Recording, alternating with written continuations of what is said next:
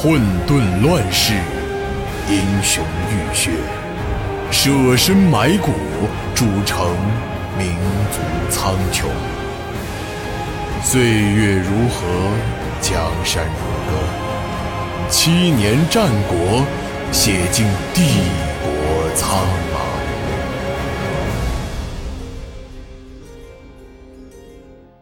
不久之后，钱钟所担心的事儿，果然发生了。袁天鹏的冲锋还没超过百步，前方阴森的黑暗中突然亮起了无数火把。紧接着，铺天盖地的弓箭形成无数张巨大的天网，满天遍野朝冲锋部队席卷而去。那些冲在最前面的士兵，几乎在瞬间就被箭雨吞噬。就在第二轮弓箭结束之后，战场之中已经见不到活物。最先冲出去的袁天鹏，也早已不知去向。停止冲锋，违令者斩！伴随着一阵惊天动地的咆哮声，董武突然出现在军队的正前方。他如同一只愤怒的雄狮，双目圆睁，散发出无比强烈的霸道之气。就地清点人数，列队候令。董武一声令下，太子军闻风而动。军队的秩序很快得以恢复。不过，即使如此，太子军此刻也已经陷入到进退两难的境地。实际情况或许比想象的更危险。伏兵虽然已经现身，但仅仅是眼下可见的兵马就已经多于太子府了，而太子府。还不得不分兵镇守城楼，甚至一时都还不知城外兵马的身份。加上袁天鹏的贸然出击，至少已经令太子军损失了将近一千名精锐骑兵。太子府此刻的情况，也就可见一斑了。钱大人，这城外究竟是谁的军队？太子情绪出奇的平静，他的言语之中甚至听不到任何慌张。臣以为，这应当是城防军。钱钟的回答显得有一些犹豫。不过，这的确不是一个简单的问题。钱钟知道，这外面的军队除了城防军之外，其实还有另一种可能。只是他甚至不敢去想这种可能。但即使这些真的只是城防军，对于现在的太子军而言，也已经是非常不利的事实。本王也是这样以为的。太子点了点头。那么说，就连城防军，也已经被孙重辉收服了吗？不。钱钟斩钉截铁地说道：“城防军的职责原本就是保卫城内安全，现在他们发动进攻，很可能是有人挑唆的。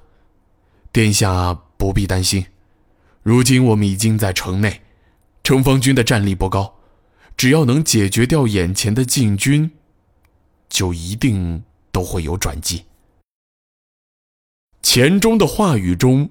多少能听出一些犹豫。不过他所担心的，并不仅仅是因为眼下的局势，还有一个原因，就是在如此紧迫的情况下，太子的脸上却看不到任何的慌张，就好像胜利已经掌握在手里一样。这是不是意味着太子有点过度自信了呢？正在此刻，董武匆忙来到两人面前。城内军队似乎已经整顿完毕。太子见到董武，感激之情不禁溢于言表。他此刻终于明白到杨硕的苦心。骠骑军毕竟是骠骑军，真正到了危机时刻能够力挽狂澜的，只能是这些身经百战的军人。董武平时虽然默默无闻，但一到关键时刻，每一句话几乎都有足够的分量。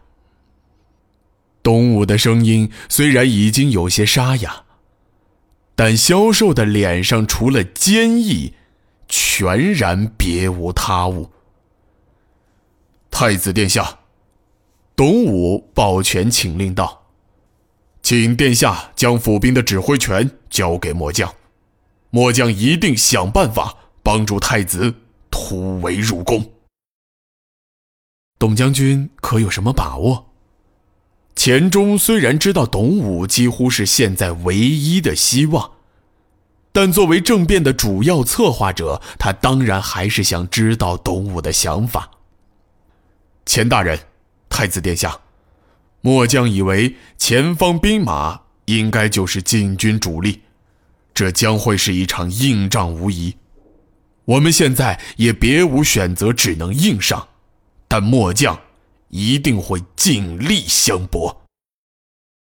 董武稍稍顿了顿，继续说道：“末将会分一支部队协助太子殿下突围，其他人则配合打穿敌军防线。到时候，殿下只需找准缺口冲出去，然后直接进攻和杨将军会合。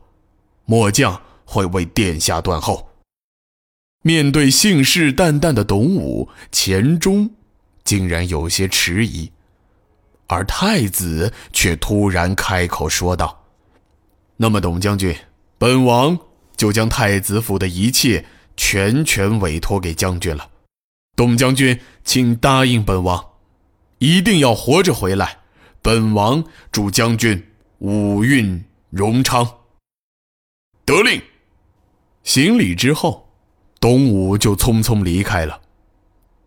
而目送董武离开之后，太子却叹了一口长气：“唉，要是袁天鹏能有董将军的一半也不至于落到这般下场了。”